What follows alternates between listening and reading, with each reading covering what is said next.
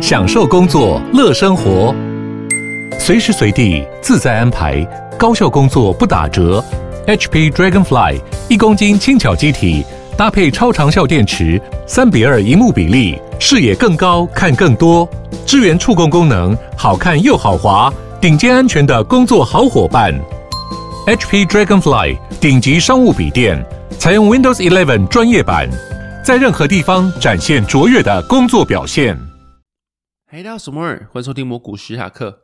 自从上一次录音到现在，发生一堆平常不会发生的这种特别的事情，然后就蛮多东西可以分享的。然后首先就是上次录完音之后，好像我们附近有人有登革热吧，所以就导致说整个区都需要去喷药。然后那个喷药不是说什么哦，那个街道喷一喷啊，水沟盖喷一喷啊，然后那个什么蟑螂从水沟孔出来，然后你会到处看到蟑螂，就这样就结束了。不是，它是连你家都要进来喷。所以就变很麻烦，就是有人会来给你公告说几月几号，然后下午他们会来喷，然后你就要在事前把家里所有东西都收起来，因为它的喷药是有毒的嘛。理论上，虽然说不太知道这个东西到底确切是怎样，所以说我就不说细节。反正就是因为这是有毒的，所以说你要把你的所有东西能够收的收起来，餐具啊，然后那个药好像也是液体的，所以你的书啊等等之类，然后在收之前你还是要先用什么一种塑胶，还有一种有点塑胶袋东西，然后薄薄的，然后上面有块胶带可以粘在任何地方。那就买一卷那个东西出来，把所有东西都贴过一次，反正就是把所有东西用塑料袋罩起来的感觉。然后这个东西是超级大工程，就是前天晚上你就把所有家里的东西都这样罩好，然后隔天回来下班的时候，你又再重新把它们全部拆掉一次。那你就看到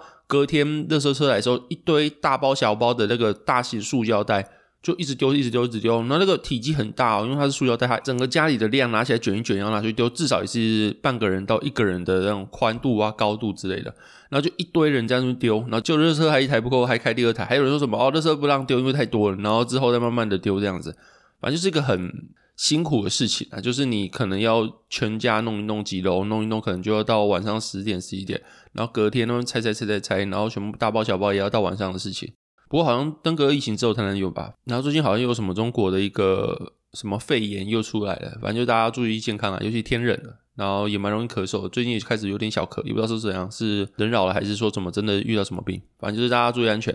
然后除此之外，上周也有去台南的资讯月，然后它的名字叫做 AI 展，我看到里面有几个蛮大的项目，像治安啊，然后 3D 列印啊，AI 啊，还有绿能啊等等这些，反正就是很多很多，其实蛮感兴趣的。然后里面其实蛮多厂商啦，像是宏达电啊，然后华硕啊，国家中山科学研究院啊，反正就是各行各业上市柜啊，或者小型的企业都有在里面。然后里面有蛮多的厂商，他们是走过水形式，我觉得应该是跟行销部门有关吧。就是有些摊位，就是他的行销文宣或他所有做的一些装潢，都是满满的一些很潮的东西，然后讲他们的多厉害等等之类。但是你要去问问题，完全没办法问，因为就是工读生那边，然后可能素描玩游戏啊，然后你问他问题，他说：“哎，其实我也是工读生，我也是在那边摆摊，所以我可能没办法回答到你的问题。”然后就是可能就是自己拿 D N 看一下，然后就这样子。然后如果自己拿 D N 看一下有点麻烦，就是比如说 D N 里面会有讲很多什么业界最好的什么东西啊，业界最新的啊，业界最快的啊，但是你要去问这个没办法问。如果你没有办法问后面的原理，或者是问哦这个东西的利基是哪里的，然后就等于是一张一直吹自己的纸。啊，所以那个在没办法问到东西的情况下，那个参考性就不高。然后不过后续有问到几个还蛮不错的东西，像所罗门的时候，他们就有一个 AI 智慧工厂，那他们就有一个小模型，就是他们已经架好了。然后客户如果刚刚用的话，可能在三天内就可以 fine tune 好。然后这样的话，可能就是对他们的生产线啊，比如说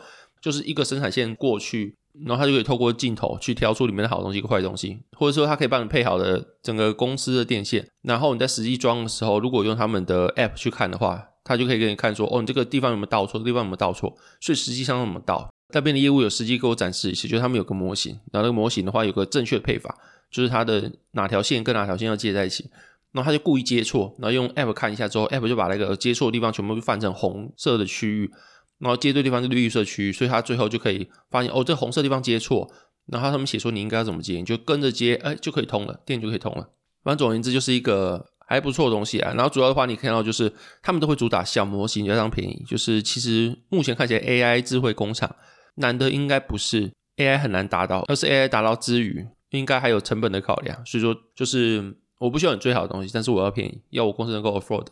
因为伺服器也是啊，就是蛮多公司的伺服器或是电脑，目前也是用二十年前的系统。就是目前的话，我有看那个内网的资安的部分，也蛮多人他是说，因为目前的公司很多还用二零零一年的系统。然后他们也没办法更新，或是成本考量，或是预算考量，或者说他们更新下去的话，他们很多东西就不能做。总之是很多人目前还用二十几年前的系统，然后这时候内网伺服器安全性并很重要，所以有遇到做内网资安的一些厂商这样子。然后除此之外，这次看到最多是三 D 列印。那三 D 列印的话，我会跟数间厂商去谈一下里面的内容。那如果说里面能够做到航太啊，然后国防的金属的话，目前技术看起来这边参展最投入的应该是国家中山科学研究院这边。然后我有跟他们稍微闲聊一下，因为他们是做比较算是国防啊或者国家的策略这样子。然后后续有谈一些就是比较一般企业，他们就可能是民间有看到一般的市场，然后就两边都谈。跟他们谈之后，有一系列的脉络可以给大家做参考啊。首先就是先跟大家讲一下，就是 3D 列印这种东西很简单，就是你把它想象成你们家的印表机是 2D 的，它是用墨水印在纸上。那就变你想要的什么报纸啊、杂志啊等等的各种文宣嘛。那三 D 列印它的墨水就变成各类粉末，然后粉末不限于什么金属粉末，塑胶也可以，生物的一些原料也可以。然后印表机印出来是报纸文宣，那三 D 列印机就是列印出各种你能想象的东西。可是它的重点就是你要印出来，你需要模型，你不可以说哦。印表机，我现在要你印出一个肥皂架，然后自印出来，你一定要给他一个肥皂架的设计图，然后就反正就是他透过设计图可以印出任何的东西，那所以难是难在让设计图怎么去做设计，跟怎么去建模，原料也是一个关键，就原料跟设计图是一个关键，当然也需要做一些软体啊，这些这些就是跟印表机是一样的嘛，然后设计端也有需要他们的软体，然后目前的机器这边发展算是比较成熟的部分，那所以理想上在人类生活融入的话，今天你肥皂架坏掉了，你不是自己去大卖场再买个肥皂架，而是上网找肥皂架的。模型，然后自己从家里印出来就好了，这是最理想、最理想状况。然后实际上你在看人家做 3D 列印的话，就有点像是他有一个喷头，他就一直从地板一直画圈，一直画圈，一直画圈。然后他每画圈就有个很细微、很细微的东西垫上去盖好，就是他的动作很慢，整个行程很慢，你是看不太出来有什么很大的变化，你就看到原地一直画、一直画、一直画。那你说实摄影看起来就是慢慢垫高、慢慢垫高。那个东西从底部的根慢慢往上拔起来，就是慢慢的可以形成一个你想要的东西的形状，从底到上面慢慢的把它盖起来的感觉。然后这个东西它目前用在像特斯拉的车架，或者艾迪达做鞋子的鞋底，或是 Apple 的部分产品，或是 SpaceX 他们的火箭的外壳也是用这个去做的。那你今天如果用这个去做，它你去相较于业界，它可能要开模这个东西，它有个好处，第一个就是它不用开模，开模的成本就很高嘛。然后尤其是后续如果觉得模具它的那个有需要修改地方的话。那你只能大不能小，因为你的修改一定要是往上垫加上去的形式，你不可能说哦模具不要，我要缩小一点，没办法。那个实际上的状况就是你要修改模具，它就只能大不能小。问题是 3D 列印它不需要开模，所以说它可以直接透过模型的微调去完成你想要的东西，或者说你要去开模之前，你可以用 3D 列印的方式去把模具先设定好，形式弄好，然后真的全部都确定好之后，能够用之后，你再去开模。然后事前可能就是先印样品的方式去确定你合不合适。问题是，如果到了后端开模完了之后，你每次的生产都可以摊提这个成本嘛？就等于说，你开模完，如果用这个做出三个成品的话，那个开模的钱可以用三个成品去分嘛？那我今天做一百万个，可以给一百万个分嘛？所以它就是每次的试做之后，它的成本可以被摊提。但这 3D 列印不行，3D 列印就是每次制作都是独立的一次成本啊，跟一次程序。那这时候你开模完之后，每次的代工或者传统的工业去制作的话，它的成本是低于 3D 电影的，可能就是在于原料端还有各项成本优化还没达到像传统工业那么成熟的阶段。所以说，如果你是要大量生产的话，其实 3D 电影是没办法比目前的工业更具有优势。可它就是，如果像之前 SpaceX 它要去造模型，比如说我刚讲那个火箭外壳的话，那就必须用 3D 电影，因为我不太确定 SpaceX 它那个火箭多大。但是当初跟研究员讨论的话，这个目前是没办法。你要用开模，然后去开个这个一两米超级大的模，一米是可以，但是我说更大这种一体成型的超级大模，然后还要是航太金属，那个是目前开模的话比较难做到。但是 3D 列印是有办法的。所以如果总结来说的话，就 3D 列印它适合是前期开模前的试验流程。就是在开模之前，先去做一些样品，去确定说这个模这样开可不可以，然后真的确定好再去开一次模，就不需要再去做修改了。或者说适合就是不要量产一两次生产，或者说体型庞大的东西，像是刚才讲什么样品啊。那它目前这个领域的瓶颈就是，它目前很多东西其实你 3D 列印机够精良，很多都做出来，但问题就是你设计不出来。就你前期有点像是 IC Design，然后它的就 3D 列印的 IC Design 这样，就是你的模型建不出来。你要怎么用这台机器去印出这个东西来？不然的话，如果你能够建出模型的话，理论上机器是做得到的。那这个目前的话，就后端就是在印的时候，3D 列印在执行的时候，可以透过人工方式去做一些校正或者做一些补偿。但是没办法说你无中生有设计不出来的东西，我可以错过后天去移脚位啊，移什么东西就去做出来，是没办法的。所以在设计端是目前比较大的瓶颈。那第二个瓶颈就是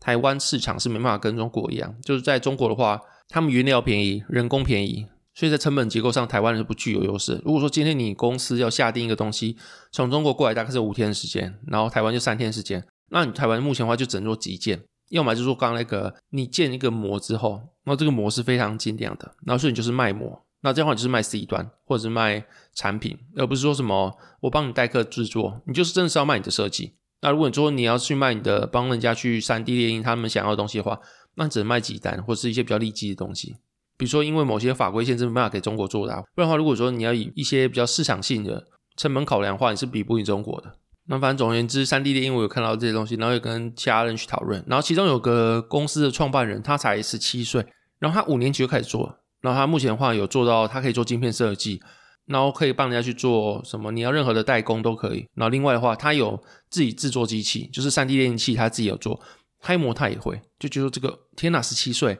他十二岁开始创业，你觉得天才，在眼前绝对是个天才这样子。然后我跟他要来，就是后续如果有些 3D 列印的问题的话。或者说什么，我后续有跟他说我要帮他介绍公司，或者是跟他录一 podcast。那等我从日本回来的话，可能就执行，就是一系列的邀请大神去录 podcast，然后就在开启，就像年终的时候，就是密集的访谈这样子的一个行程。那除此之外，就让我比较惊讶是，目前已经可以做到有个人戴头盔在现场展示，就是他戴头盔，然后眼睛看了一台电动车，它是小型的电动车，就是电动玩具车这样子。那可以用脑波去开车，诶，就不需要说你真的要手握方向盘，或者说你还要按一个什么遥控器啊什么之类，或者说真的用个 M 好了，让你去按按键都不用，你看那台车怎么想它怎么开，它就怎么开，应该是吧？因为很多人在排队啊，就是排队用那个脑波控制台车，但是我没办法去排队，因为我那时候有时间压力，我可能三个小时内要看完所有展，所以我就疯狂跟他聊天之后，哦，路边看到瞥一下，哇干，真的那么厉害？就是你可以看那台车用脑波控制它开车，然后发现这个东西真的很厉害。然后我看 AI 资讯展是上周日的事情吧，然后隔天周一的时候我要去屏东听医学人演讲，所以我就到现场去。然后事前因为我有在脸书分享或在我的社团分享说哦，学人演讲，然后如果有兴趣可以去听。那后续的话就去的话，哎，真的有遇到听众朋友，就是在现场遇到我。那一开始的时候就是我在讲台前面听学人演讲，我就坐前面第一个，就好学学生那个位置就对。那现场真的有蛮多就是大神前辈在那边问问题呀、啊。那就是我可以遇到这些前辈在现场的话，也觉得是蛮厉害一件事情。有时候你不需要说什么，他正要上来分享，你才知道这个人强不强，或才知道这个人的能力度在哪里。然后这东西就真的是太后面，就等于是什么七龙珠一开始演的时候，什么达尔要带一个什么侦测器哦，啊，你才知道说什么弗利萨战力或什么卡罗特战力什么之类，不需要啦。后面的话，其实你看一个人他的行为举止，看泡泡，你知道这个眼神点头啊，或者那些知道什么事件啊，你就大概知道说他投资多久。或者说你就知道他投资大概在某个地方，你就知道说现场其实有很多强者，然后大家都在那边齐聚一堂啊，就是为了一个大家都蛮喜欢一个，也不说喜欢啦，就大家都很努力的朝一个方向或者一个领域去做发展，然后也因此去那边就觉得是一个很酷的事情。或者说有学生这个年纪就开始想要学投资，像我二十八岁、二十九岁开始学投资嘛，那这些大学生的话，顶多就是二十岁到二十二岁之间。那有可能十八岁，你就觉得说这些人他们在这个时间就开始决定要投资。那如果说他们的生涯步伐没有走歪的话，他们这么早去是一个非常非常大优势。所以说你不会觉得说哦，人生要重来是自己十八岁要开始投资，没有十八岁投资的人生好后悔什么之类。但是觉得说哦，他们既然这样子是非常有潜力一件事情，那就说他们这样子是很厉害的啦，可能会从那个时代会有个一方之霸出来吧。就是如果现在这个人的投资年纪是越来越早的话，那么跟大家有分享，就是在过往十几年前。大学生是不投资的，或是投资接触的一些几率是没那么高的，所以至少会觉得说现在是一个不同的时代。然后这个时代的投资人，他们也相对之下也是蛮幸运的一件事情。但没有好不好，就是每个时代不一样而已。然后在现场听完之后，跟杰西走回去的时候，有一些听众朋友有去现场，然后就会跟我现场去见面。然后他们见面第一件事情，哎，你的腰怎么没事？没有，我腰已经好了。就是我上个礼拜六说我腰受伤嘛。然后我不是啊，不是腰是背啊，但是我到礼拜一还礼拜二的时候就自己慢慢好起来，然后就搭配一些运动，然后也有做重训，就比较算是复健的角度慢慢去做，慢慢把这边做拉伸，然后大概礼拜一就好。所以说你们看到我的时候，你们期待是一个有点走路姿势奇怪嘛，或是有点像是哪里有问题的一个人，但没有，我就已经差不多好。所以说我没有什么怪异的举止或怪异的什么生活体态这样子没有，我就是好的差不多了。然后也感谢现场几个朋友这样关心我啊，无论说什么当下问或者事后问的话，没有，我已经好差不多了，感谢你们关心这样。然后我讲过嘛，就是我算是一个比较偏社恐的。然后其实你知道吗？就是我也没有意识好，我是一个在网络上公开活动，然后或者是说我有声音在网上流传的一个身份。你要说公开的人物也可以，然后说不是，就是一个创作者也可以，反正就是这个东西无所谓，就是看你们怎么去解读。反正就是对我来说，我日常就是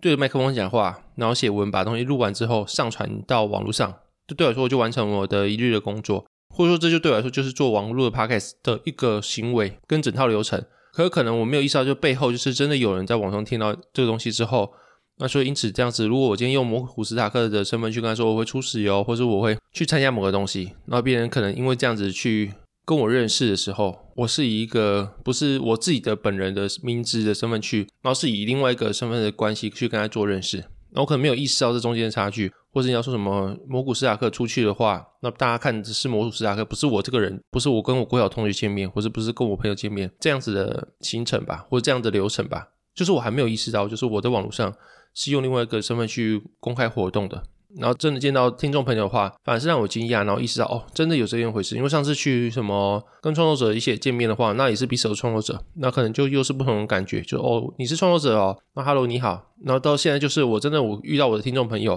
可能是第一次吧。然后这个感觉也是蛮奇妙的。然后也是另外一种，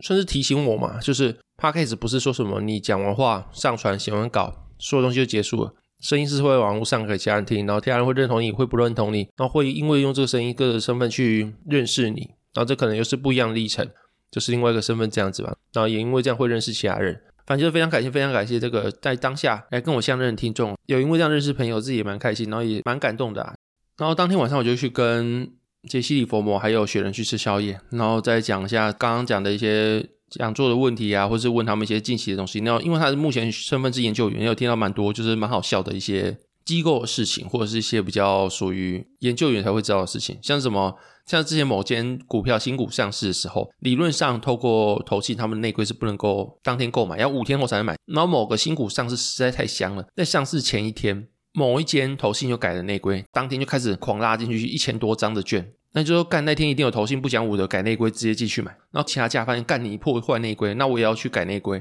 第二天又有其他的投信继续买，那就第三第四天完全都没有人买，就是很正常一个数字。然后第五天又一千多张成交，为什么？因为一些乖乖守内规，第五天才买才进去买。那第五天才遵守规矩慢慢进去买，那个一定不赚钱的，或者赚钱赚比较少，然后风暴比较差，就觉得蛮好奇这件事情啊。尤其是那时候的股价真的是蛮疯狂的，那那可能就是投信或者机构的一些他们自己的操作方式吧。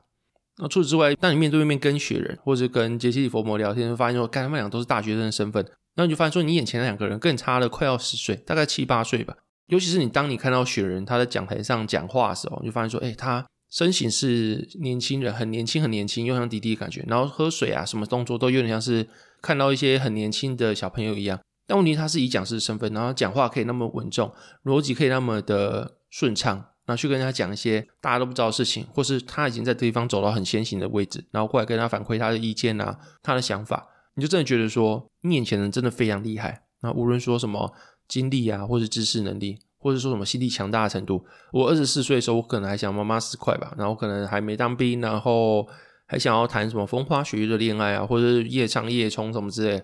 人家已经在这个地方当先行者了，就是说真的是一个蛮厉害的一个人。那如果大家，对于投资有兴趣的话，真的可以去订阅雪人的投资夏天这个频道，那就是个非常非常厉害、非常有料的一个投资人，那大家可以去追踪就对。那因为下礼拜我要去日本的关系，可能下礼拜就不会有 podcast，就是可能是首度停更，因为我 podcast 没有像国外一样，就是一两个小时可以解决，我可能做个 podcast 要三五个小时，那加上我还要带工作去日本做，可能就这段时间没办法去做一些 podcast 的录制啊跟剪辑，尤其是你还要把麦克风带过去，对我来说可能比较麻烦这样子。那反正就是下礼拜可能听周二 podcast，然后也感谢大家支持。我下礼拜就会在日本，那如果后续有什么好玩的事情啊，或者是投资的想法，再跟大家分享这样子。然后也感谢大家今年的支持，因为 Spotify 有去回顾，就是今年整年的我这个 podcast 的账号的活动跟我的经营成效这样子。然后里面有几个里程碑让我非常非常惊讶。第一个就是我有七十七趴的听众是在今年才加入，就等于说我今年的听众成长了四倍，就本来是可能只有二十三趴是原本就有，然后有七十七趴都是新的听众。然后它里面也讲说，有十四个国家有听过我的 podcast，然后像台湾啊、美国啊、香港、新加坡跟马来西亚都有在听我的 podcast。然后除此之外，有一百三十八位的听众朋友把我当做前十大的 Podcaster，他们喜欢的 Podcaster。然后列居前五名的有六十位，然后有十五名是把我列在第一名。然后就非常感谢所有的听众朋友的支持，这样子。然后就是这个年度回顾其实蛮酷的啊，就会有种哦，我没有想过这些东西、这些时间、这些讲话的感觉，然后每次的准备跟与你们的交流，这个日常的行为可以做成数据化。然后数据化之后回来看，其实有点。慢慢的感动啊，就是无论说我有没有上榜，无论我有没有什么样的真的比较明显的表现跟成果都无所谓，就是这个不是说什么感动的原因是来自于此，感动原因是因为哦真的有那么多人在听，然后知道说自己的东西有人喜欢的，我觉得说就是一个很开心的事情啊。然后创作可能就是这样子吧，因为你也没办法说透过 p 开始赚多少钱，可能你透过 p 开始赚的钱广告吧，至今三年不到一万块，所以你要说赚多少钱，其实。没办法，但是会持续做的原因，就是因为有人喜欢，加上可以让自己进步，然后也可以一起认识更多人，就觉得说这是一个有人在支持，或是有人还持续参与着我这个创作过程的事情，然后就是说这个事情会让我有持续做下去的动力，然后非常感谢大家支持这样子，那祝大家后续投资顺利，然后整个今年十二月可以爆色这样子。好，今天进入讲话时间。第一个笑话是小明一岁时候被绊倒一次，三岁时候被绊倒三次，五岁时候被绊倒五次，猜个地方地名，伊比利半岛。然后第二个笑话是，全国最富有的人请了一个全国最好的建筑师来建造自己的陵墓。那三年之后，大富翁问建筑师说：“全部的工程完工了吗？”建筑师说：“差不多了。”然后大富翁问：“那还差什么？”建筑师说：“只差你了。”好，这门没入选节目，可以买 Plus，明后他们生发的五星评价。那如果对我的投资内容有兴趣，或想支持我，都可以订阅我的方格子专栏。那这有没有？谢谢大家收听，拜拜。